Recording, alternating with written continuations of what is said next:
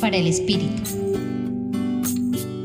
Seguimos gustando y sintiendo internamente el anuncio del Señor que en este tiempo de cuaresma sigue suscitando cambios en nuestro modo de proceder.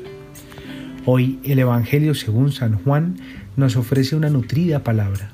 Les invito a unirnos con gratitud por cada mensaje de Jesús.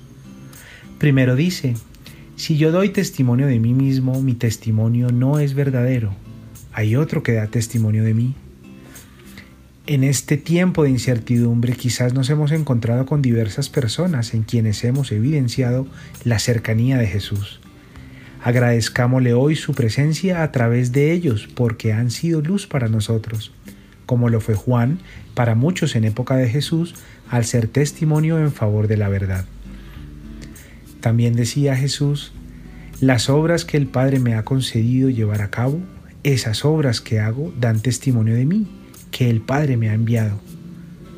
Al respecto de cuántos milagros hemos sido testigos en este tiempo, la vida, la salud, la sanación, la solidaridad, los cuidados, la unión familiar, una palabra sanadora o esperanzadora. Vemos la obra de Jesús en todo, en rostros y en circunstancias concretas. Demos gracias al Señor por su obrar cotidiano.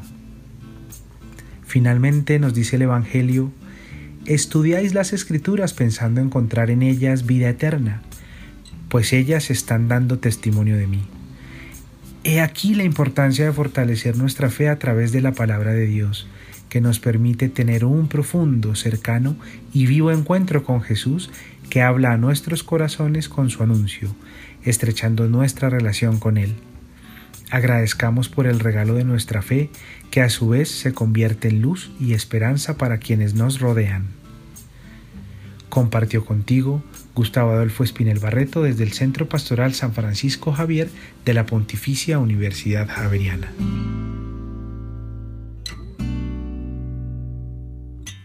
Escucha los bálsamos cada día entrando a la página web del Centro Pastoral y a javerianestereo.com.